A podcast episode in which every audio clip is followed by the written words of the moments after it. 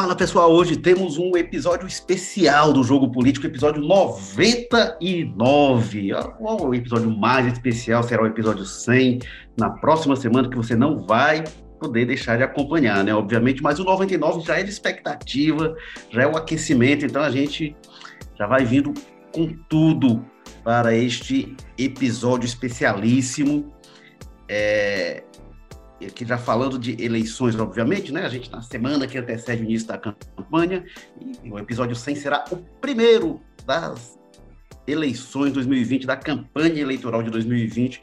A gente que vem com o jogo político desde a pré-campanha de 2018. Olha aí quanto tempo este podcast já com você, desde a eleição presidencial, de governadores, senadores passada, estamos chegando aqui para falar neste episódio das eleições na Grande Fortaleza. A gente vai percorrer os municípios os maiores aqui da região metropolitana, passear Calcaia, Maracanã, Eusébio, aqui irá passear como é que estão é, essas disputas desses municípios mais próximos da capital que acabam sendo influenciados pela capital e também influenciando bastante. Muita gente vota nesses municípios, é, e mora em Fortaleza, ou mora em Fortaleza e volta lá, tem, tem essas, trabalha em um, esses deslocamentos são uma constante, são eleições que estão é, muito relacionadas umas com as outras, e para debater este assunto, temos mais uma vez o Walter George, editor de política,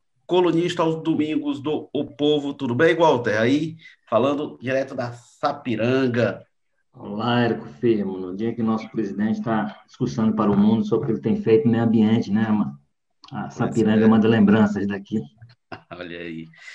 E temos o Carlos Maza, direto do José Bonifácio. Carlos Maza, repórter do Povo e colunista, às segundas-feiras. Tudo bem, Maza?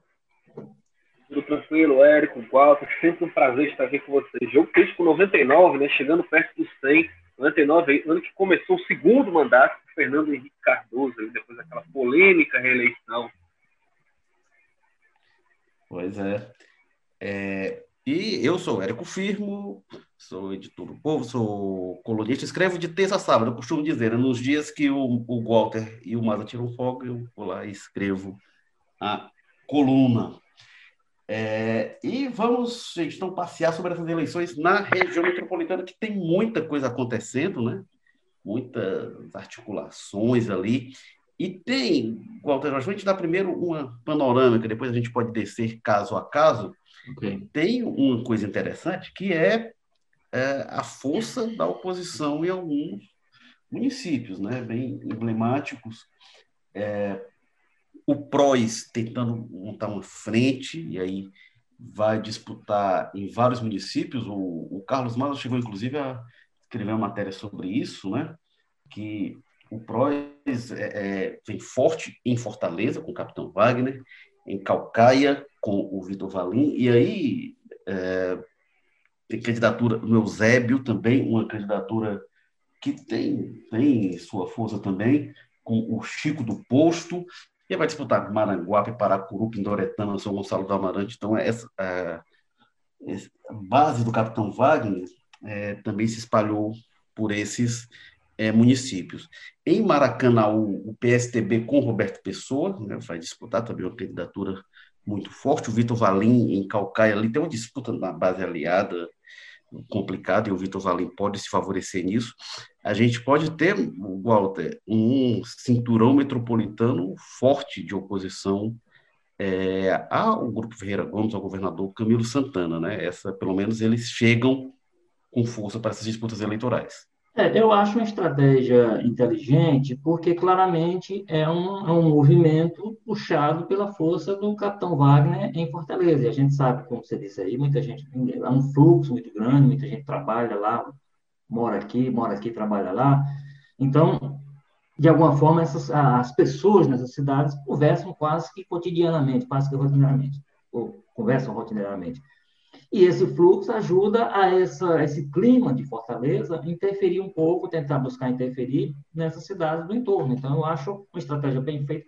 É um processo que se dá naturalmente, quer dizer, você não tem que forçar muito a barra para vincular a candidatura do capitão Wagner ao candidato lá de, Arneiroz, lá não sei de onde, pela distância, questão geográfica. Pode ser que chegue, porque hoje a gente sabe que as distâncias elas estão né, elas estão eliminadas em alguns aspectos, porque as informações correm com a, em tempo real, não há, não há muita dificuldade. Mas, mas esse clima político, para um afetar o outro, é preciso que as pessoas sintam um pouco o que está acontecendo. Então, as pessoas sentem a força do capitão Wagner em Fortaleza e fica mais fácil isso, isso repercutir junto aos eleitores de municípios que são quase que divididos, é, separados por uma avenida, né? Eusébio, Maracanaú, é, Calcaia, são municípios, por exemplo, que você, como se diz, alguns bairros, inclusive, são misturados, não sabe se é em Fortaleza, ou é em Calcaia, ou é em Maracanaú. Então, então, eu acho que é um processo natural e uma ação inteligente, estrategicamente, isso que você disse, o material do Maza, que ele escreveu outro dia, deixou isso claro com relação à estratégia do PROS, é pegar a força de um candidato competitivo, muito competitivo que eles têm em Fortaleza, e fazer com que ela influa né, nas decisões dos municípios aqui tão próximos. Eu acho que é uma estratégia que tende a funcionar, pelo menos no sentido de fazer com que essas candidaturas tenham, sejam fortalecidas pelo apoio do capitão, como você, como você lembrou, não são necessariamente candidaturas do próximo. O capitão o Roberto Pessoa, um candidato do PSDB, tem sua, tem sua força própria local, quer dizer, não é que dependa do apoio do capitão Wagner para se viabilizar e tal, mas sem dúvida é, uma, é, um, é um fator que agrega a força que ele já tem e torna a candidatura dele mais, né, mais forte. Então, eu acho, eu, eu acho primeiro, uma, uma, estratégia inteligente, e segundo, um processo natural de, de municípios que são muito próximos para essas coisas não repercutirem um no outro. Carlos Maza, como é que você vê essa, essa inserção da oposição tentando ganhar espaço na região metropolitana, na grande Fortaleza? Exatamente. É, é, como vocês já falaram aí, né? Gente vê muito claramente, eu já conversei com o Capitão Wagner, conversei com o Euler, que é um dos coordenadores lá do PROS, eles contam isso mesmo, que o foco deles é focar na região metropolitana mesmo. Não só pensando na, no impacto que isso pode trazer na eleição desse ano, né? Como essa popularidade aí, essa questão do Capitão Wagner lá largar um pouco na frente, mais conhecido, pode irradiar para os candidatos nos outros municípios, mas também porque a gente sabe que esse grupo tem um plano a longo prazo. Né? A ideia deles é construir um grupo é, de oposição, uma força política poderosa para fazer frente ao PDT, aos Ferreira Gomes, nas próximas eleições, nas próximas disputas. Né? O Wagner mesmo é, não se escondeu, que os planos deles são muito maiores do que só ficar lá na Câmara dos Deputados. Então, nesse sentido, é, eles apostam naquela tese antiga, bem conhecida, de que, que acha que os grupos políticos, essas forças hegemônicas, se constroem a partir de Fortaleza, né? E é isso que é a aposta que a gente vê da oposição muito, muito hoje, né? A força maior é muito claramente aí do Wagner em Fortaleza e do Vitor Valim em Calcaia, mas a intenção é justamente para que nos próximos eleições tenham referências a partir desses nomes. Vai depender muito né, de que, sucesso eles vão ter nessas incursões deles aqui pela região metropolitana. Né? Isso também é importante, não acha que só porque está disputando vai conseguir se firmar entre a preferência do eleitorado.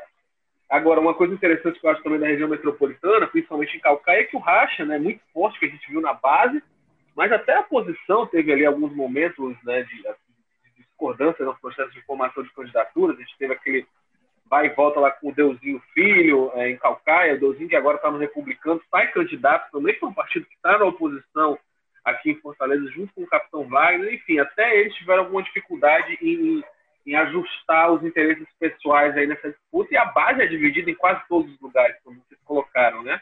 Eu acho que quase todos os municípios vão ser candidatos que estão na base do Camilo Santana disputando entre si, com uma exceção maior no caso ali de Calcaia e Fortaleza, que esses nomes muito fortes do PROS, mas no resto a gente vai ter gente que está junto, rezando a mesma cartilha em quase tudo, mas que no município o interesse regional vai se sobrepor. Coisa é, conhecida, né? bem conhecida, toda eleição a gente vê isso acontecer a rodo, até porque não é porque é do mesmo corrente político que não vai disputar voto entre si para deputado depois, né? Enfim, esse pessoal tem seus interesses pessoais regionais muito fortes.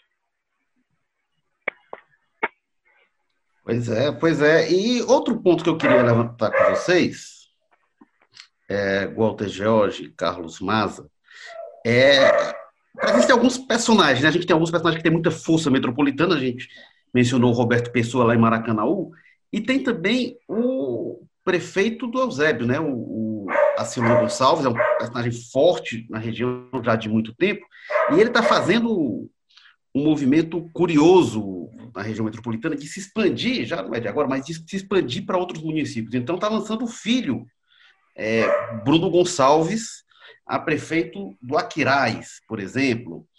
É, ele é, é, tem aliados também o PL em vários municípios aqui do cinturão metropolitano. É, ele avança, né? Quer é, é, Pindoretama, é, Cascavel, Beberibe, ali naquela região, o Arcilon tenta expandir a influência dele. Como é que você vê, Walter Jorge, esse, esse trampolim metropolitano, eu diria? Pois é, e, bom, primeiro é porque claramente a gente pode colocar o prefeito Arcilon Gonçalves, ex-vereador, né? É, a gente pode colocá-lo como uma pessoa que tem, tenta se projetar no, no, no, no plano estadual para uma candidatura majoritária. Candidatura essa, ninguém sabe. Né? Governo, senador, enfim, alguma coisa ele está buscando com essa expansão, como você disse, que está buscando, pela qual ele está, ele, claramente, ele, ele, é, montou como estratégia para 2020. O que chama atenção, bom, ele vai enfrentar lá, o, como você disse, o Chico do Posto, com todo o apoio que terá dessas forças de oposição para ver se viabiliza um município. Seria interessante demais para a oposição ter, ter controle sobre ele, muito embora a gente sabe que muitas vezes também a oposição faz um grande esforço para eleger um prefeito e o prefeito logo cedo percebe que ele não tem caminho senão se articular com, com o governo o mais próximo possível. Quer dizer, essa oposição fica um pouco é, relativizada. Mas é o caso do, do Bruno, filho dele, né, no município vizinho, Aquiraz, porque se imaginava que o, aquele projeto que estava todo estruturado, ele, ele, fez a transferência de domicílio ano passado, então, só que houve um episódio que foi é, tornado público, inclusive pelo qual ele responde hoje no, no, na Assembleia, né? A mãe dele, como vereadora em Fortaleza, na Câmara também, é, que é a história da conversa dele com um suplente de vereador aqui em Fortaleza, uma conversa que terá que ser esclarecida ainda, certamente, inclusive no âmbito do Ministério Público, que abriu um procedimento de investigação, mas isso não afetou, parece não ter afetado em absoluto. Né? Chegou-se a imaginar, alguns chegaram, olha, a candidatura já foi viabilizada, um escândalo desse é, torna impossível, então, mas o que se percebe é que aquela estratégia montada pelo prefeito Acilon Gonçalves, que vai, vai tentar seu quarto mandato já, né? evidentemente, em duas gestões intercaladas, quer dizer, não é quatro seguidos, mas são quatro mandatos se ele ganhar o próximo. Agora, claramente, ele vai para a reeleição agora, como eu disse, com algum tipo de projeto que tira a sua força das fronteiras ali do Eusébio e torna ele, ele, ele quer claramente sair dessa campanha de 2020, dessa seleção 2020, como um, do, um líder de peso regional para depois começar a cavar uma perspectiva, eu acho, estadual. E aí o que ele vai buscar? Que tipo de candidatura que ele vai...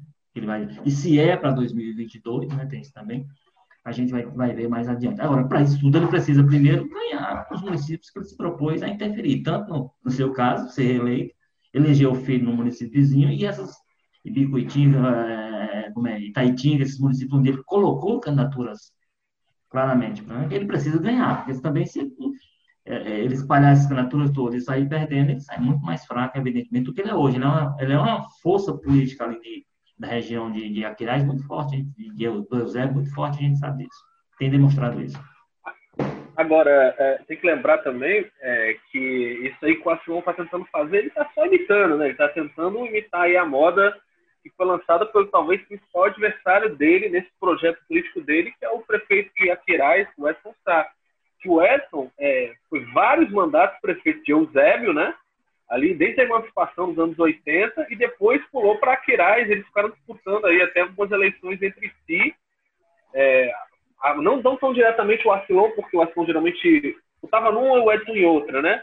E aí eu lançava, apoiava alguém, mas não era um confronto direto entre si. Então o Edson, que hoje é prefeito de Aquiraz e vai lá para reeleição, ele já faz isso aí há muito tempo, essa tentativa de se espalhar para outros municípios, mas nunca conseguiu não atingir voos mais altos, como, por exemplo, é, cargos na Câmara e tudo mais, como o que o próprio Acilon hoje está tá mostrando uma habilidade muito grande para fazer, né? Porque ele tem hoje uma vereadora lá aqui em Fortaleza, a esposa, Marta Gonçalves, tem o filho, né, que é, que é deputado estadual, vai ser candidato agora. Enfim, é um cara que está conseguindo, é, pelo menos, organizar uma base para disputar essas prefeituras com muita força e cada vez, parece, pelo menos, cada vez mais forte. Né? Vamos ver como você colocou até onde ele consegue manter esse plano, mas eu falo mais nesse sentido, de que parece que a Quirais e Eusébio, até por essa fama né, de cidades irmãs, cidades gêmeas, isso já é uma moda né, conhecida no município. Tanto que quando o Edson começou a tentar trocar uma pela outra ali no, no, no início de 2012, por ali, já foi uma polêmica grande. Né? Esse cara está querendo fazer trocar uma cidade pela outra? Enfim, e parecia muito que era por falta de condição para ganhar a eleição, para indicar o sucessor em outro lugar.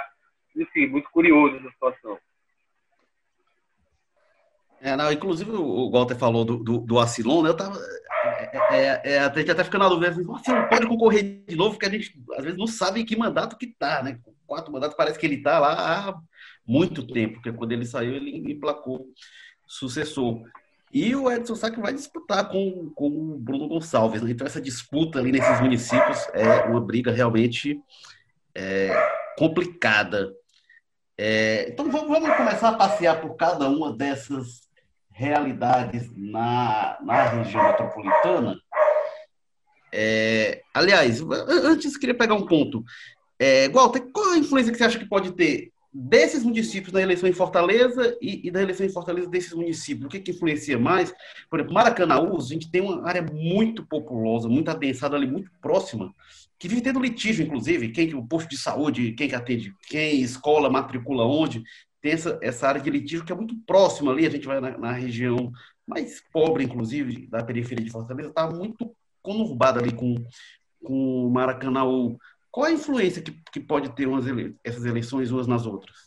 É, aí são realidades diferentes, que, por exemplo, na Quirais que a gente está falando é o contrário, né? A relação, a proximidade, a, a área mais próxima de Fortaleza é a área, inclusive, da, onde a, a, a classe alta está, para onde ela está se deslocando. Olha, o, o, Érico, eu, eu acho o seguinte, é como eu disse inicialmente, eu entendo que são realidades que as duas, qualquer, qualquer discussão que haja sobre a realidade de Fortaleza, ela, o morador de Maracanaú, de Aquirai, de Calcaia, né, principalmente desses municípios, é a realidade que ele vive. Então, então, por isso é que o que acontecer de bom, o que acontecer de ruim, uma campanha em Fortaleza, tem chance de repercutir nessas localidades que as pessoas vão estar falando de realidade que elas vivem. Não é a realidade da cidade distante, a cidade grande que. É a realidade que elas próprias. Então, eu acho que tanto daqui para lá como de lá para cá, seja, evidentemente, Fortaleza é uma caixa de ressonância muito mais forte. É por isso que o Capitão Wagner é o tronco da estratégia do, do, do, da oposição, do próximo, e da mesma forma que a candidatura do Sartre ela precisa. Aí, imaginando, imaginando o embate governo-oposição para que as candidaturas bancadas de alguma forma pelo governo, patrocinadas ou apoiadas, para que elas possam, para que elas possam acontecer, né? Então, então o, o, o, é preciso que que essa questão, ela, ela, ela, ela, ela isso funciona para mim naturalmente, como disse. É, o melhor tempo a oposição funciona bem é porque exatamente é, com, com a, como geograficamente são áreas muito próximas, são realidades muito próximas. Como você disse, tem áreas que você não sabe nem se é de um ou de outro. Tem áreas que as pessoas, são áreas litígio, as pessoas têm até dificuldade com relação a relacionamento com posto de saúde, com colégio, com essas coisas, porque é de um município e, e acaba sendo atendido por outro e tal, essa, essa coisa todinha.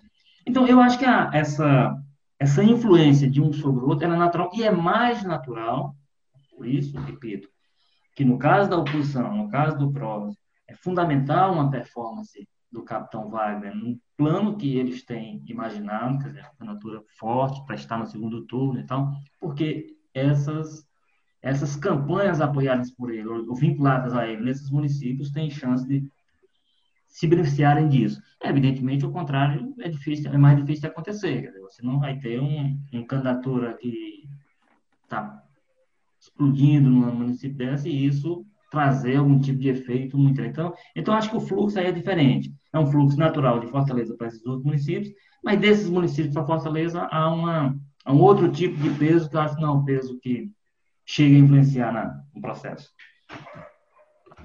Vamos começar. Se você, rapidinho, Érico, se você olhar o, o, mapa né, das zonas eleitorais de Fortaleza, não me engano, o Roberto Cláudio venceu em nove das 13 em 2016 ali. Claro que era outro contexto, outra realidade. É, mas a gente vê que tem muito essa questão que o Wagner era muito vitorioso justamente no, nas zonas que eram mais próximas ali de Maracanaú e de Calcaia, né, da periferia de Fortaleza, que tinha essa zona de confluência, era justamente nesses setores. Não sei, talvez, será que tem alguma questão também da influência que esses municípios dão um sobre o outro, enfim, a gente vai ver na eleição desse ano. É, bom, vamos começar então falando. E eu deixei de apresentar, lamentavelmente, participação especial no jogo político de hoje, o Rodolfo. Vocês estão ouvindo aí os latidos Aliás, insistentes. Né? os comentários mais sensatos do, do, do, jogo político, mais ponderados até agora do Rodolfo, que, cujos latidos você pode ouvir ao fundo. Estou tentando fazer ele aqui se comportar, mas ele está. Para ele não tem preconceito, é, todo mundo é latido. Né? É, para ele está uma cachorrada só esta, essas campanhas eleitorais.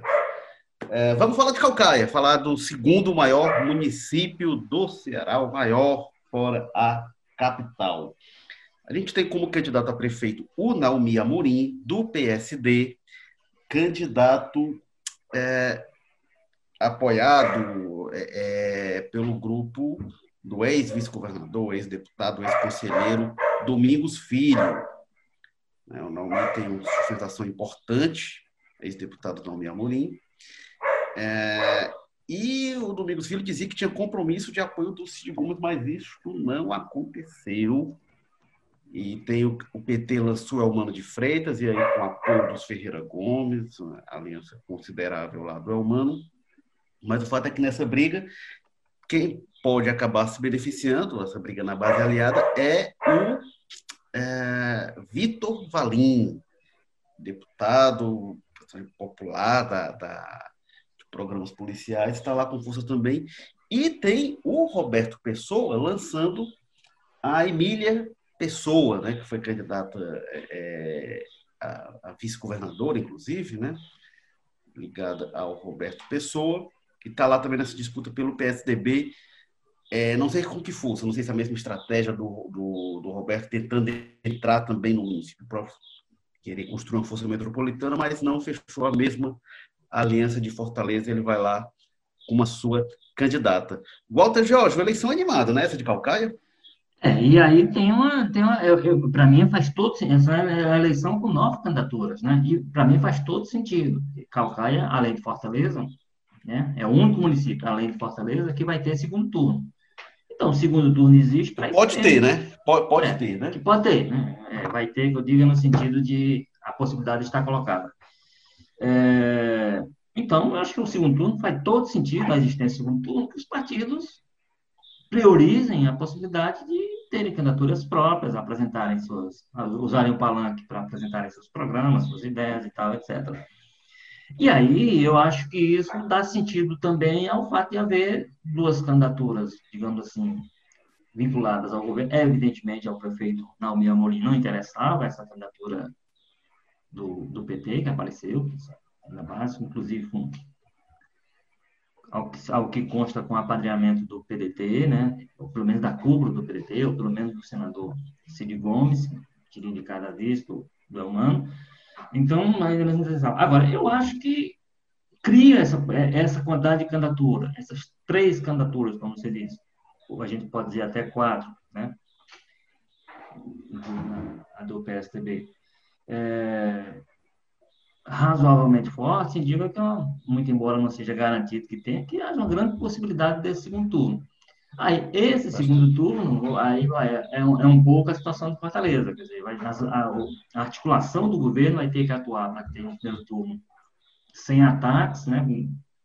Nem sempre é possível, porque a, a, grande possibilidade das duas forças ligadas ao governo estar disputando um, um lugar, uma vaga só no segundo turno. Se for, eles vão brigar entre eles. Né? Mas tem que diga como não há como não há experiência, a vivência do primeiro turno, vamos ver como é que isso e Calcaia não costuma ser um, uma terra de campanhas tranquilas, calmas, né?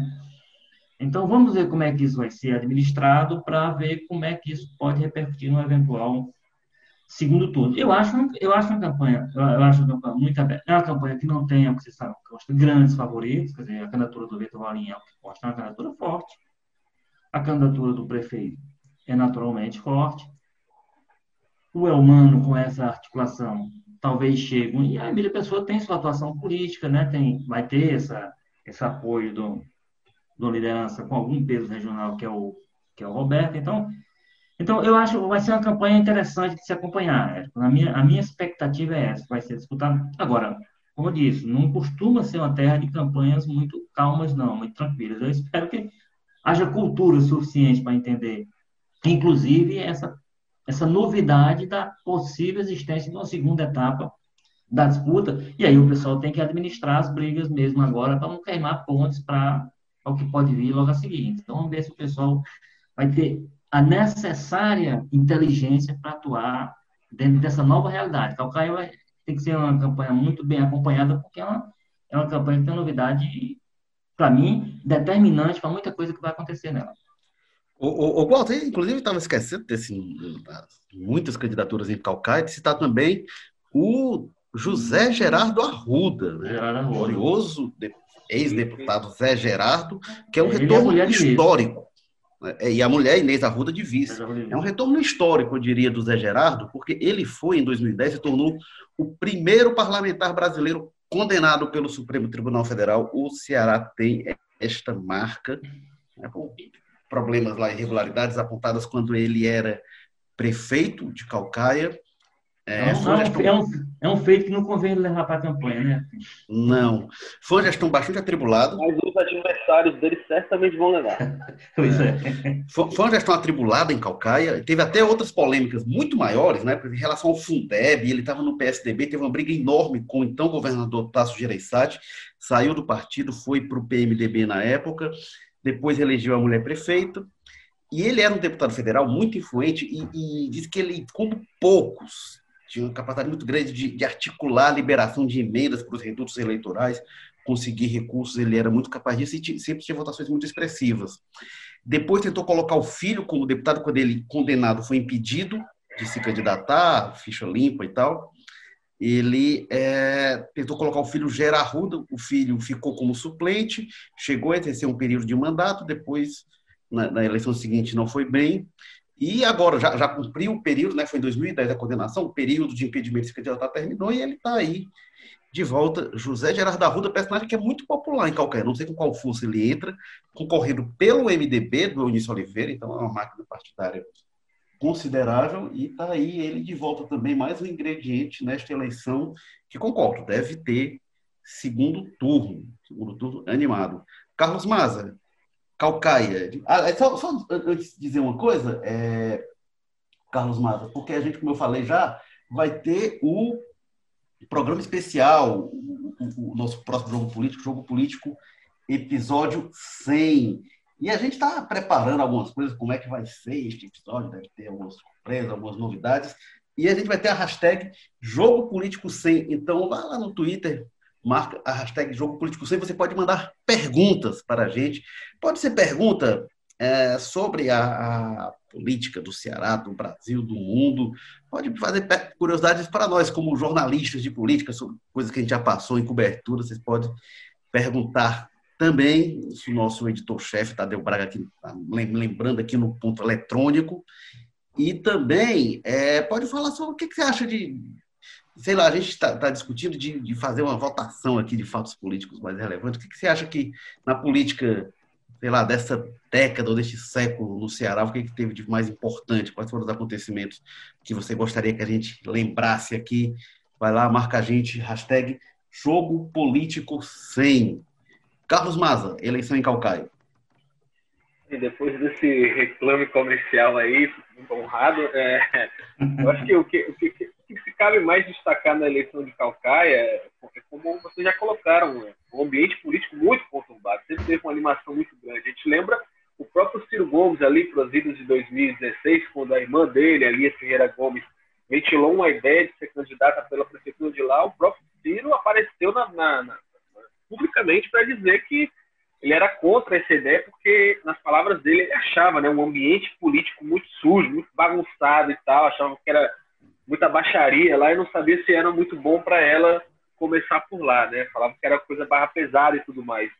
Então, você imagina isso agora, a gente dessa situação. A gente tem, não basta o prefeito, né, o nome da oposição, Vitor Valim, tem essa candidatura surpresa aí, Belmano, que nem política, né, carreira política em Calcaia tinha muito, atuação marcante, Parece que surgiu essa candidatura quase como uma tentativa de fazer média entre o PT e o PDT aqui em Fortaleza. E o José Gerardo Arruda, né, que é, que é grande, conhecido, aí já foi um homem muito forte da política ali de Calcaia, eles estão afastados. Aí vem o Deusinho Filho, que já tem carreira política lá, como candidato a vereador. Enfim, é interessante que vão surgindo vários outsiders aí, né, como o Vitor Valinho, o Elmano, entrando nessa, nessa disputa aí, com pessoas que já estão mais tarimbadas lá na região. Então, eu acho que vai ser uma disputa muito animada. A gente vai ver vários momentos que a gente vai ter que parar a nossa cobertura aqui em Fortaleza para olhar um pouco ali para Calcaia para o que está acontecendo. Mas ainda acho que né, é, a possibilidade de irradiar para Fortaleza é bem menor né, do que o contrário. Né? O sentimento de Fortaleza é mais provável de contaminar, digamos assim, a população de Calcaia, principalmente se a oposição do Capitão Wagner vier forte, por exemplo, eu creio que isso traria um ganho, certamente, à candidatura do Vitor Valim, né? E, então é isso, uma disputa muito animada. É, Calcaia que é um município muito grande, tem um orçamento considerável, então é realmente disputas grandes. Isso que, que você falou, mas assim, de, de estrangeiros, digamos assim, como o Elmano vai entrando, isso não é muito incomum, não, né? O próprio Roberto Pessoa, que construiu um grande poderio é, em Maracanã desde meados da década passada, ele empresário que tinha presença lá, né, mas não era pessoa de Calcaia. E a gente vê agora o, o Acilon, né, do Eusébio, e colocando o filho no Aquiraz. Isso são, são, movimentos que a gente de vez em quando assiste, né?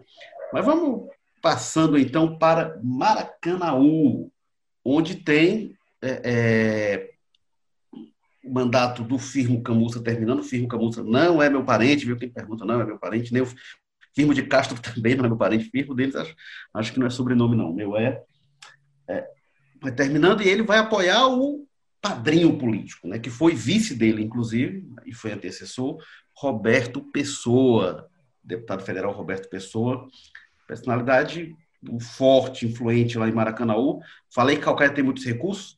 Maracanaú é o segundo maior PIB do Ceará, né? Como tem um distrito industrial, só fica atrás de Fortaleza.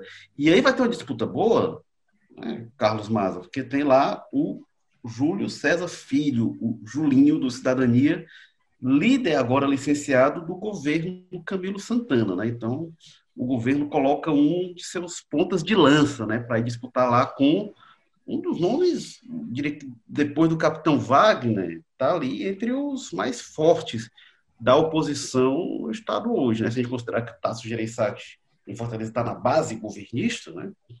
e com o Roberto Pessoa ali, tá, a gente vai ter essa disputa ali. Capitão Wagner batendo de frente com o Sarto e o Roberto Pessoa batendo de frente com o, é, com o Julinho. O que, que você acha, Carlos Maza, desta campanha? É, é aquela história, né? O Júlio César, que é filho do ex-prefeito também lá de, de Marac é, Maracanaú, o Júlio César. E o que a gente César vê é muito assim, essa, essa, candidatura do Julinho vem sendo construída há muito tempo, né? Já tentou, é, é, é um, é um deputado que foi se aproximando da base do governo, né? Foi ganhando espaço ali junto com, a, com as bancadas, chegou a mudar pra, de partidos ali para ir até para o PDT uma época. E o Julinho é um cara que tem um, um respaldo muito grande dentro do grupo político do PDT aqui no Estado, apesar de hoje estar afiliado à cidadania aí, né? É, e então, a gente vê que é uma construção que vem sendo feita na base quase que como uma missão ali, que os pedetistas, o grupo Gomes, meio que tem como objetivo tomar essa base aí faz bastante tempo do Roberto Pessoa e que ele tem conseguido, mesmo apesar desse, dessa insistência, dessa tentativa de construção, às vezes até buscando é, adversários deles ali localmente para conversar, para construir essa composição via governo do Estado. É, vem com essa nova tentativa, dessa vez aí talvez até com um bloco ainda maior do que vinha antes, e talvez isso explique por que o Roberto Pessoa não indicou alguém, né? Não é alguém que ele, do, do grupo político dele, mas sim ele próprio que já governa ali a cidade há 16 anos, seja com ele ou pela indicação aí do falso parente do Érico, né, o filho Camusta, não ter indicado outra pessoa. Foi ele pessoalmente lá com, com ele, talvez sinal de que ele estava sentindo que né, ofereceria uma ameaça a esse poderio dele, a esse reduto eleitoral dele em, Maracanãú. Lembrando também que é importante destacar que o Roberto Pessoa tem essa força grande em Maracanãú, mas ele não dorme no ponto. Né? Nos últimos anos, ele tem construído muitas candidaturas no interior em regiões até bem distantes. Né? Tem Tauá, ele tem um grupo político ali meio consolidado que tenta influenciar na eleição de alguma forma. A gente tem vários municípios ele também tentando buscar espalhar essa força dele, até porque, enfim, para se eleger deputado federal, você precisa de muito mais apoio, às vezes, do que só um município, uma base muito forte. Né? Precisa até pulverizar maior essa influência. Então, é, é, é, eu acho que é isso mesmo que você colocou. Vai tender a ter essa mesma posição, exatamente, muito parecida que o Sarto tem a, de, a polarizar com o Capitão Wagner e o Roberto tem de polarizar com o Julito. Com o elemento surpresa também da candidatura do PT, né, ali de última hora também, do Daniel Baima, né, ex-vereador de lá, que até um dia ou dois dias antes de confirmar a candidatura estava lá no, no, nas redes como candidato a vereador. Então, vai ser muito curioso isso aí, como é que vai se construir esse processo. Acho que vai tender a ficar bem parecido até nisso com Fortaleza, né? Se a Luiziane Lins ali fica ali pegando no terceiro lugar, ameaçando, tentando dar o bote, o Baima vai estar assim também, mas eu acho muito pouco provável que fuja dessa polarização entre o Julinho e o Roberto Pessoa por lá. É, o Maracanaú é uma história recente, né? O município se emancipou é, em 1984 o primeiro prefeito, o Almir Dutra, foi assassinado, um crime horrendo de pistolagem. E aí teve muita é, é, é, muita turbulência, né? Porque o vice assumiu e, e, acabou sendo caçado porque era suspeito de envolvimento no assassinato do Almir Dutra. É, entrou um interventor lá, estadual, é, e, e, de, e, depois veio a eleição é, é, do, do Júlio César, né? Júlio César Costa Lima, pai do Julinho. Cumpre o mandato, depois entrou outro prefeito, que renuncia também, conturbado, e depois o Júlio César volta para mais dois mandatos. Então ele meio que estabilizou, o Júlio César Costa Lima foi meio que quem estabilizou o, a, a, política de Maracanã, elegeu a mulher, Meire Costa Lima, deputada, e ele era, era um grupo muito forte, Maracanã, até que perde a eleição para o Roberto Pessoa, que cria outra hegemonia é muito forte, muito, é, é muito influente, muito poderosa. Então é, é, é, curioso essa tendência de Maracanã, né? Porque aí, aí vem Roberto Pessoa, cumpre dois mandatos, elege o Firmo Camuso com mais dois mandatos, e agora a gente é, vai ver essa disputa realmente. É... Walter Jorge. Pois é. E assim, é um cenário, é um cenário, Maracanã é um cenário diferente de, de Calcaia, não apenas por esse aspecto de não ter, de, apesar da força econômica que tem, é a eleição para ser decidida agora no primeiro turno. Chama atenção algumas coisas. Né? O Mazo já falou aí, por exemplo, o candidato ser o Roberto Pessoa, a primeira coisa que chama atenção, porque a intenção dele não era ser candidato. Aliás, a intenção dele era botar a filha, Fernanda Pessoa, como candidata. Só que houve uma resistência dentro do grupo não porque achasse o nome dela, não for contra o nome dela em si, mas porque sentiram que o momento pede uma candidatura é, mais competitiva, mais forte, que não deixe menos dúvida, inclusive, para o eleitor em quem é que ele está votando. Por isso é que ele foi, digamos assim, para o sacrifício, de voltar, que não estava nos planos dele e tal, etc. Agora, tem outros aspectos. Por exemplo, a postura do PT, que o Maza falou aí, que que, que lançou a candidatura própria, o, o, o, Daniel Baiman já foi da equipe né, do, da prefeitura. O filme de Castro, o, o, Roberto Pessoa foi buscar lá no PT, era um aliado que ele tinha, o PT era um aliado do Roberto Pessoa. Aí, o era o vice, era o vice, o vice dele. dele depois aproximou-se, para inclusive para ser candidato, virou, foi para seguiu o caminho dele partidário, não foi necessariamente na, na época do PSTB, né? Teve, um, teve uma transição aí, né? É, mas, nessa, mas nessa época, né, tá, hum. o Walter, é interessante até a gente pontuar, porque isso foi em 2004, essa composição. Na época, eu acho que ele estava no PL, não sei se já era PL ou PR. E aí, o Roberto Pessoa vinha como opositor do PSDB de longa data, opositor do Tasso e tal, e aí isso aproximava do, PSDB, do, do PT, e ele fez a, composição com o PT ali em 2004, na época do governo Lúcio Alcântara, e aí ele se elege.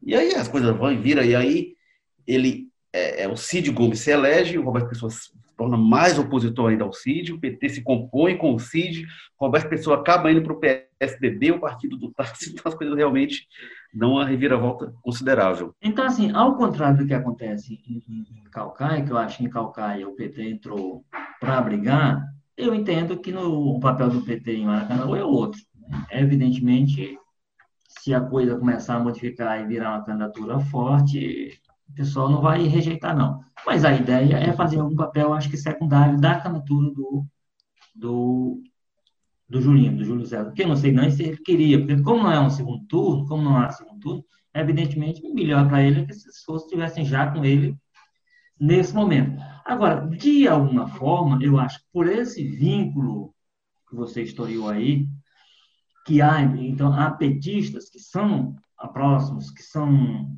simpáticos, ou que, enfim, têm algum nível de, de aproximação com o Roberto Pessoa e o seu grupo, é possível que tire alguns votos dele. É possível que entre um pouco nesse eleitorado que estaria em dúvida. E, nesse momento, também serve a candidatura do Júlio César Filho, alguém que tire voto do Roberto Pessoa. Então, se, se virar tanto quanto para o segundo turno. Agora, ele tem que viabilizar, ele fez a aliança possível, ele terá certamente todo o apoio do governo e do governador. É, uma, é um município, nos poucos, talvez, onde o governador vai poder fazer campanha tranquilo, se ele quiser, tem lá uma posição clara. Muito embora o PCdoB está na aliança do, do Roberto Pessoa, né? É, então, tem essas confusões também que se cria. Mas, mas aí o governador tem mais do que mais do que mais do que outros tem que entender também essas realidades locais, porque ele está ele tá fazendo o mapa dele. E eu acho que a questão é essa: Maracanã no, no mapa do governador é onde ele pode fazer campanha tranquilo. Não é qualquer candidatura nessa perspectiva, como foi dito, é a candidatura do líder do governo licenciado, então a pessoa da absoluta confiança do governador, que certamente ele gosta, com quem gostaria de contar como parceiro no município tão forte quanto Maracanã muitos problemas, mas tão forte economicamente, como você lembrou, segundo segunda receita, né, a segunda a a segunda arrecadação do, do estado, então como município, então não é um município qualquer estratégico. Só acho que quando você compara Maracanã com Calcaia, por exemplo, há essa série de, de mudanças que acho que torna a coisa um, um pouco mais complexa, mas ao mesmo tempo que simplifica, né? Quer dizer, lá o, o governador pode interferir, tem uma candidatura de oposição clara, com essas confusões que se criam. Agora, o que eu, para finalizar, o que eu gostei mais no, no, no Roberto Pessoa, que eu estava vendo outro dia, era, é o nome da coligação dele. Eita, saudade de vocês. Bem poético, né? o, o, o agora será que o, a presença do Daniel Baiman pelo PT não vai constranger o governador de alguma forma? Porque é uma candidatura que eu confesso que eu acho estranha, né? O, o Camilo atuou ah, onde pôde. É, né, PT só, lembrando, é, só lembrando que legalmente tem esse problema. Quer dizer, eu disse que o governador pode, pode atuar tranquilamente, não pode, porque lá o PT tem candidato lá em Maracanã. Nesse sentido, você tem razão. O espírito dele pode funcionar. Ele próprio vai ter que, vai ter que segurar a onda. É, então, é, Camilo... acaba sendo um problema. O Camilo atuou onde pôde para as composições, né? Em Fortaleza não deu certo e Maracanã me chama a atenção, que é um município Talvez, grande também. É, o que a gente pode... É, ainda mais o candidato que está meio, meio de fora, né? Entrando assim, só para embaralhar ainda mais o processo. É, não, mas o que a gente pode depreender por essa complicação que aí, aí entrou no meu cálculo agora, admito publicamente, assim, dessa dificuldade que cria para o governador, porque não é um, não é um partido aliado, é o, é o partido do governador, o que cria um, um, um impedimento legal de ele se envolver mais com a campanha do, do Júlio César. Agora, eu acho que o cálculo feito aí, é como eu disse, tem uma série o cálculo feito aí é que era importante ter essa candidatura para rachar de alguma forma, para entrar de alguma forma no eleitorado, sei lá, progressista, de esquerda, se queira dizer, que é, vem mais, que o Roberto Pessoa conquistou ali na área pelo PT pela esquerda, e que esse, esse pessoal vai ter um candidato para votar, tirando o voto, portanto, do Roberto Pessoa. Pode ser esse o cálculo. Imagino que pode, possa ser isso. É, são perigosos esses cálculos, pode ser. É. A curiosidade é que a última vez que o PT tinha tido candidato a prefeito de Maracanã foi em 2000. O candidato tinha sido Cláudio Pinheiro, radialista, que ele disputou contra Júlio César Costa Lima, pai do Julinho, e Roberto Pessoa. Na época, o Júlio César venceu aquela eleição, para ver com as voltas que o mundo dá. Cíclicos. O mundo dá as voltas, mas continua com a mesma família, né? é, é, é, é ele fica dando volta ali no, na, naquele. Se for, entrar nesse, se for entrar nesse mérito, dá um programa inteiro só de as voltas que a política deu aí nesses últimos anos, porque as composições que estão acontecendo, né? Como sempre são, como não poderia deixar de ser, dão, dão um nó na cabeça das pessoas. Pera aí, esse pessoal tá com esse pessoal, enfim, a gente já até falou, edição passada, bastante sobre essa aliança entre o Eunício e o Heitor Ferrer, enfim, o que não falta é é volta nesse mundo aí. Bom, a gente já comentou, mas vamos descer os detalhes, né? Na eleição do Eusébio, que a gente tem lá, Silon Gonçalves, pelo PL, disputando contra Chico do Posto, e o Mauro Ramalho entrando ali pelo PSD também. É... Walter, será que tem chance de o Chico do Posto surpreender o Acilon, o Acilon com essa pretensão de, de estender o poder dele, será que ele corre algum risco doméstico, que ele tem de ficar de olho, não olhar muito para longe, ficar cuidando ali do terreno dele? Eu acho que risco corre, né? Assim, principalmente porque eu acho que, não, acho que certamente não estava no cálculo dele ter um episódio, como já foi dito inicialmente aqui, episódio envolvendo o filho, mas que chega até ele, né? Porque a força maior do grupo é do prefeito Acilon Gonçalves, mas o, o, aquele envolvimento do filho cria algum tipo de constrangimento, de algum problema que ele vai ter que responder na campanha. Agora, ele parte, para mim, claramente como favorito. Fala-se no Chico do Posto, é um vereador lá do, do Zé, né? Consta que é uma liderança que tem, vai ter essa vai ter essa esse, esse apoio, esse fortalecimento da, da, do capitão Wagner, enfim, vai estar mais preocupado com sua campanha em Fortaleza, evidentemente, mas eu acho que ele passa como favorito. Ele, ele, ele tem uma, uma, gestão muito bem avaliada, tem controle absoluto sobre a política no município que ele administra. É um, é um, é um, é um município pacificado nesse sentido. Agora, que precisa de oposição, evidentemente. E o papel que o Chico do Posto se propõe a. Agora, não, prevejo, no caso do Eusébio, não prevejo, na minha cabeça, na minha cabeça não imagino uma, eleição disputada né? Acho que é uma situação confortável de partida. Nós temos aí 45 dias de confusão nas ruas ou nas redes, por onde a campanha acontecer.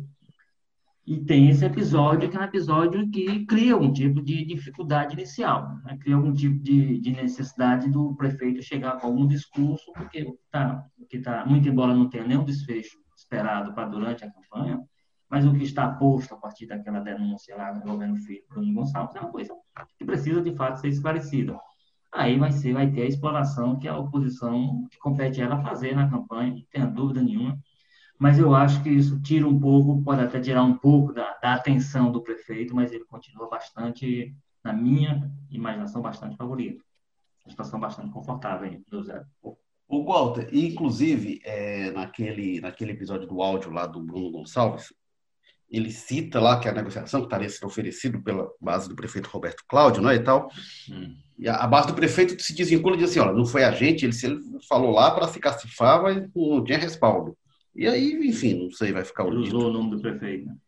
É, teria usado o nome do prefeito. Agora, a resposta do Bruno Gonçalves, pessoalmente, a manifestação que eu vi ele fazer uma vez que ele foi na Assembleia, primeiro não quis falar, depois aceitou uma explicação. Sumiu, né, eu, tempo é, eu achei a explicação muito frágil, muito frágil. Ele diz, não, tá tudo esclarecido, não tem nada de legal ali.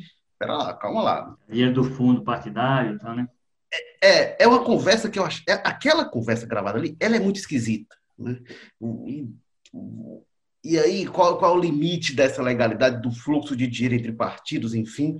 Eu, qual é a fronteira da legalidade? A gente está vendo ali uma conversa de compra de apoio. Né? A gente está vendo, ah, mas o partido pode oferecer dinheiro, mas ali estava, o que estava sendo tratado ali, eu vou lhe pagar para você me apoiar.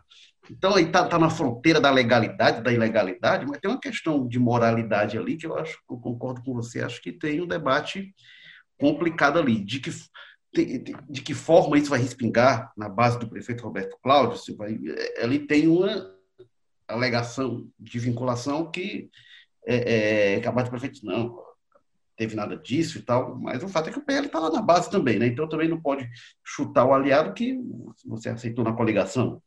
Você descobre que o aliado está você descobre que o aliado está usando seu nome e oferecendo dinheiro para esse tipo de negociação, caberia um nível de cobrança, no mínimo, mais claro e mais público. Mas é uma conversa que eu acho estranha, realmente. E aí, vamos pular logo. Carlos Maza, você quer falar do Eusébio? Mas, é, bem rapidamente, eu, eu, concordo muito com o Walter. Eu acho que a possibilidade de uma surpresa em Eusébio é muito pequena, porque até não só tem essa questão de que a gestão do, do, do Arsenal não tem esses solavancos todos ali, com base é, também tamanho da, da oposição e tudo, como também tem a questão de que o, o, o da eleição passada para cá, o Arcelon fez foi aumentar né, a influência dele em outros municípios satélites ali, né? inclusive ajudou na composição que teve quando teve aquela eleição suplementar aí no meio né, do mandato para eleger o prefeito de Cascavel lá, o Thiago Ribeiro, filho do, do ex-deputado Tino Ribeiro, teve ali uma influência muito forte do Arcelon, então não só ele estava mantendo uma, uma, uma, uma, gestão relativamente tranquila com relação a isso de relação com a oposição, como também expandiu a influência dele. Então, eu acho que é pouco provável que ele passe muito mal para se eleger lá no município onde que é o centro, né, do reduto político dele. Mas, enfim, a gente já viu surpresas assim, às vezes até maiores do que essa acontecerem antes. Eu só acho que vai ser pouco provável. É, só apontando, né? O Eusébio é um, como o Walter falou, é meio que um é, é muito próximo de Fortaleza, né? É, é, e tem uma vida, tem muita gente que não vota no Eusébio, mas que vota em Fortaleza, mas que mora no Eusébio, trabalha em Fortaleza, tem um, uma elite de Fortaleza que, que mora ali. Não por acaso, o Eusébio tem a maior renda per capita do Ceará, está entre os melhores indicadores de qualidade de vida, então tem um, é, é um nível de vida. Né? É, e tem empresas ali instaladas também. Agora, tem uma coisa que é curiosa, porque muito da elite do Eusébio, que tem as melhores condições de vida, que mora nos condomínios, não é eleitora do Eusébio, né? Muitas vezes, quem, quem mora no Eusébio, muitos moradores são, é, é, é, é muitos eleitores do Eusébio são é, é, os funcionários das empresas, gente que trabalha em Fortaleza, e tem gente é, que é, funcionários de, de, de, de, de eleitores de Fortaleza que moram lá. Tem muita gente que estuda em Fortaleza e, e mora no Eusébio, então tem essa relação realmente é, bastante intensa. E o Asilon é, realmente vem com essa força. Agora, eleição é aquela coisa, né? Você disputa eleição para ganhar ou para ganhar. Mesmo que, por exemplo, o, o, Chico do Porto não seja eleito, ele pode ter um ganho político, né? Se ele faz, se aproveita desse contexto, dessa polêmica em torno do Asilon, do filho dele, se ele consegue ter um bom desempenho, começa a construir ali uma trajetória política que pode é, é, se projetar lá na frente. Realmente, o Arcilon, creio que larga como favorito, mas eu queria pegar, a gente estava falando da questão do Bruno Gonçalves, a gente pular para Aquiraz, né? Que ali aí é mais, é mais complicado, né? Se com qual força, Walter, o, o Bruno chega para se eleger prefeito do Aquiraz, que é outro município grande, município importante, ali município litorâneo, que tem a mesma situação, né? Ali tem, tem o Porto das Dunas, é, em que é, é, muita gente que é, às vezes nem mora lá, né? Mas tem a casa de praia lá, ou alguns moram e trabalham em Fortaleza, enfim, eleitor de Fortaleza lá. Município turístico, as maiores forças turísticas do Ceará. É, e o, o há algum tempo, cresce o olho ali para o Aquiraz, lança o filho, que se imaginava que viria com uma força, mas depois desse episódio, com qual força ele vem para enfrentar o prefeito? Né? O prefeito pois é. Tá, que é, e, o, com força. E o caso lá se inverte, né? Assim, a força maior. É, eu acho que tem uma, tem uma diferença fundamental entre Eusébio bom, Eusébio Queiroz, o Márcio já disse aí, o próprio Edson Sá, que hoje é prefeito, já fez esse movimento de um para o outro, de um município para o outro, então já controlou, acho que já foi prefeito até em um terceiro município. Então, o, o, o, o, Edson Sá, agora, a questão que para mim é o grande diferencial, primeiro tem essa questão, essa, o que a gente falou antes, que o que o Assimão, por tabela, vai ter que responder, o Bruno Gonçalves não é por tabela, vai ter que responder, porque é, é ele próprio que aparece conversando com a conversa nesse nível que você falou aí, que deixa muita dúvida sobre, enfim, os aspectos éticos mesmo. Então, é, ele, ele é vai ter que responder, já vai entrar. E ele, eu acho que lá, ele entra, ao contrário, ele entra em desvantagem, vai enfrentar um prefeito, que é uma liderança consolidada, por mais que seja esteja há muito tempo, e não é uma pessoa de oposição. O Chico do Posto, o, o, o Acione tem essa vantagem de ser o candidato do governador contra um candidato de oposição. O Edson Sá é um candidato do Pedro. Um candidato... O Edson Sá é candidato do PDT com apoio do, do PT, né? E PT, quer dizer, então, então, então ele vai enfrentar, ele não vai poder usar né, esse argumento que o Assilon pode, num aperto, utilizar. O governo quer perder um, um que é sempre importante você ter esse tipo de apoio. Na cabeça do eleitor funciona muito, em determinadas circunstâncias, né? o fato de você ter ou não apoio do poder central, do poder maior.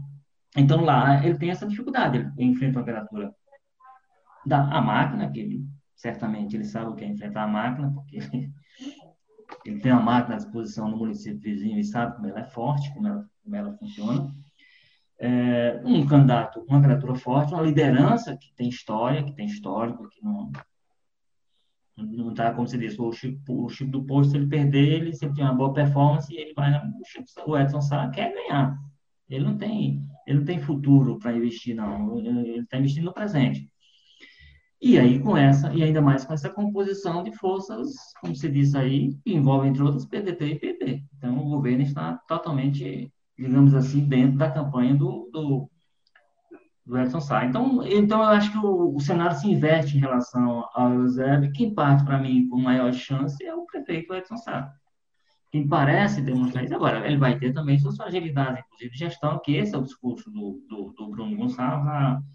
que aí o discurso é, olha, o, a Quirais quer uma gestão tão boa quanto a do Eusébio. Ele vai, evidentemente, usar o modelo do pai como a grande, grande referencial para se diferenciar do Edson Sá, mas eu acho que parte, ao contrário, ele parte de desvantagem por esse aspecto e porque o episódio, de novo, o episódio vai fazer com que ele perca um tempo da campanha que é curta, se justificando e se explicando para o. E eu acho que tem uma diferença aí até é, do próprio movimento dentro do grupo do Acilon Gonçalves com relação a isso, né? Talvez isso ainda tem que se, se calibrar com também a força com que eles vão vir e tudo mais. Mas é aquela história, né? Lá em Eusébio, o Acilon tá defendendo a fortaleza dele, digamos assim, tá num movimento de defesa, né? É que é sempre um pouco mais vantajoso para quem tá defendendo. Quase sempre, aliás. E em Aquiraz eles estão tentando avançar, né? Avançar sobre o território do Edson com essa candidatura do Bruno, que já vem com esses problemas aí, com essa história aí que você colocou.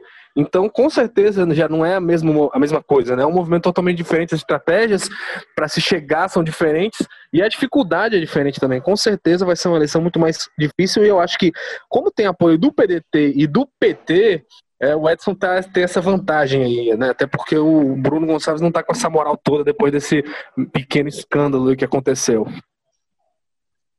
É, e a convenção do Edson Sá estava lá o Salmito Filho, que foi pré-candidato a prefeito de Fortaleza, o Eduardo Bismarck, deputado federal, também estavam lá declarando apoio ao Edson Sá.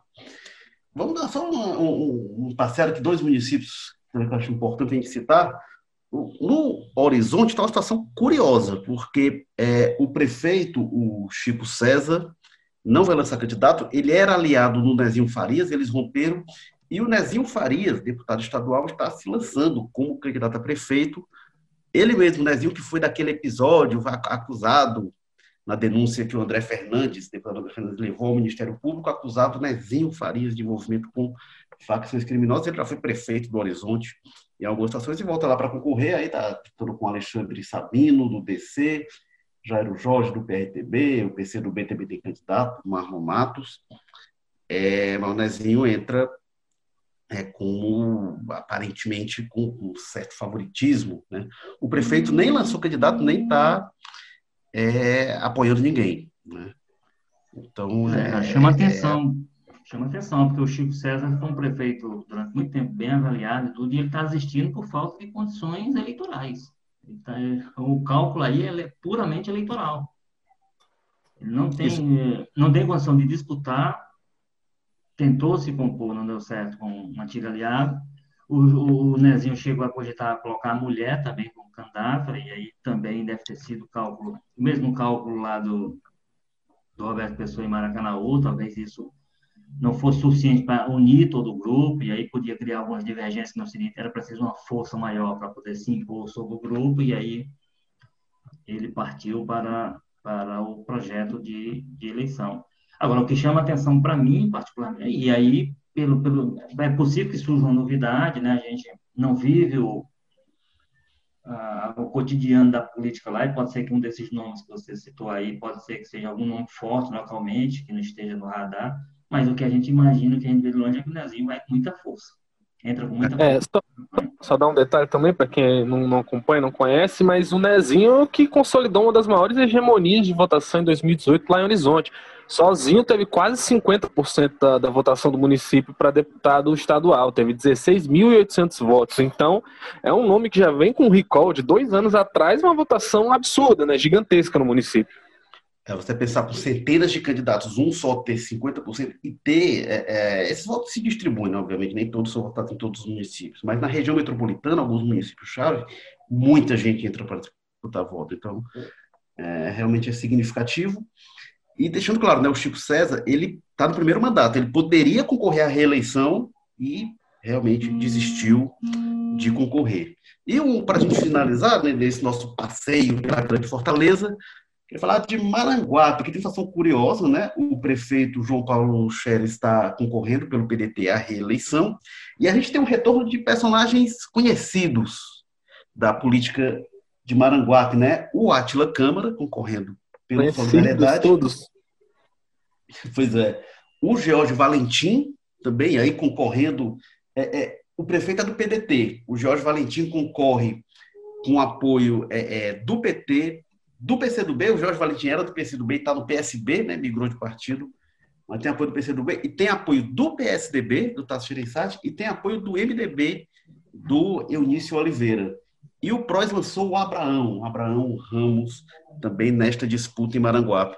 E o Jorge Valentim, que foi prefeito, foi deputado estadual, também retornando, e o Átila também, que foi prefeito. Foi dirigente do PROCON de Fortaleza também durante a gestão da Louisiana, e era pelo PCdoB na época.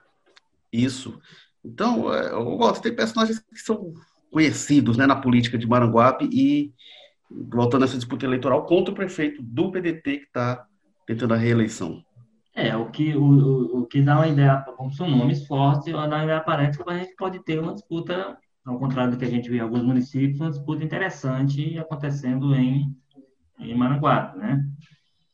É, que é um município, quem, quem andou, quando estava na época do PSDB, até me encontrei com ele uma vez e ele disse que tava, ele estava trabalhando isso dentro do partido, era, que seria também um retorno, o Gomes de Massa, né? O Raimundo Gomes de Massa, deputado, mas aí ele foi por outro caminho, foi para dentro do governo, deixou o PSDB, foi para dentro do governo Bolsonaro, foi para a Silvânia, né, que tem um cargo hoje lá, e arquivou essa ideia. Mas não podíamos ter mais esse nome, digamos assim, da tradição. Filho dele candidato política. pelo PROS aqui em Fortaleza, né? né? Fortaleza, com o grupo Isso. Capitão Wagner.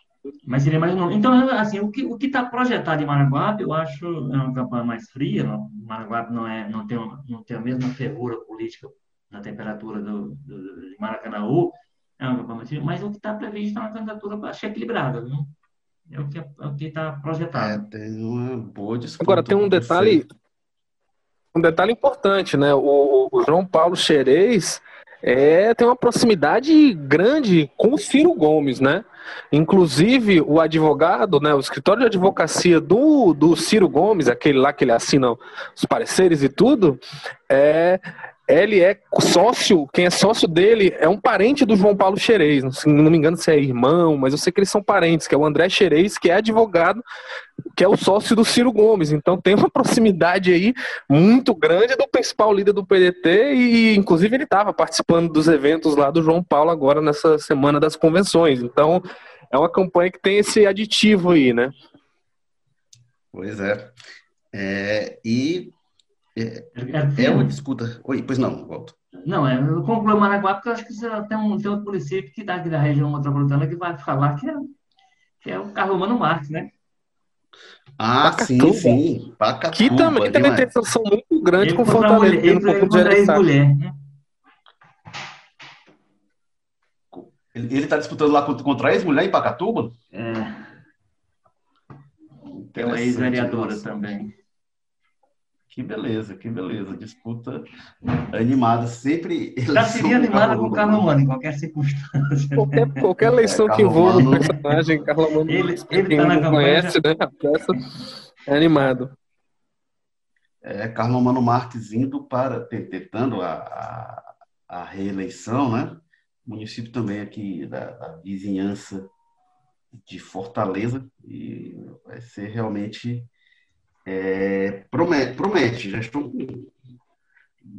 Começou com algumas polêmicas, né? Depois até não sei se as coisas deixaram de ecoar tanto, mas é, é enfim, parece ser mais. É verdade, é, começou, começou mais polêmico do que terminou, né? né?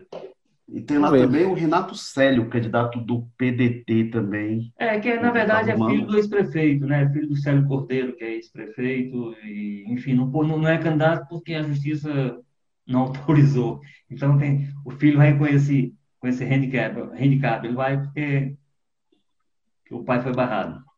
É, o Carlos Mano candidato pelo MDB, numa aliança que tem DEM, PTB, PP e Republicanos. É... Bom, esse é, é, um panorama. Assim, tem muito mais municípios da região metropolitana, mas a gente já, já estourou aqui o tempo do jogo político. A gente vai ter muita coisa para falar com a campanha avançando, mas tentamos dar este panorama sobre é, essas eleições na, na grande Fortaleza, nos municípios mais próximos os maiores aqui próximos da capital. Jogo Político 99, que tem edição e produção Mariana Vieira, o editor-chefe do Jogo Político, nosso Tadeu Braga, o editor de política Walter George, editores executivos de jornalismo Ana Nadaf, Eric Guimarães, diretor-geral de jornalismo Arlen Medina Neri. Este foi o episódio, o episódio 99 do Jogo Político. No Jogo Político 100, repetindo, deixa, é, é isso mesmo, jogo político sem hashtag. Marca a gente lá no Twitter, manda sua pergunta, seu comentário, seu elogio, sua crítica, seu xingamento, o que quer que seja, que a gente vai avaliar e dependendo da gente ler ou não ler, né? Também não vai ler qualquer coisa, mas o alto nível da nossa audiência, sem dúvida, vai dar para ler e vai ser um conteúdo muito mais qualificado do que as bobagens que vez por outra a gente diz aqui. É... Obrigado, Walter George, aí da Sapiranga. Era, firma, até o 100, então, né? Até o 100. Até. Obrigado, Carlos Maza, aí do José Bonifácio. Agradeço, Érico Walter. Um ansioso aí para essa edição especial. Eu sou Érico Firmo, falando aqui do Damas, e assim o Povo Mais, a plataforma multi-streaming de jornalismo e cultura do povo. Você encontra em um só lugar notícias, reportagens especiais, documentários, séries, podcasts, livros, programas ao vivo e cursos. O Povo Mais, muito mais conteúdo, inclusive muito mais podcasts.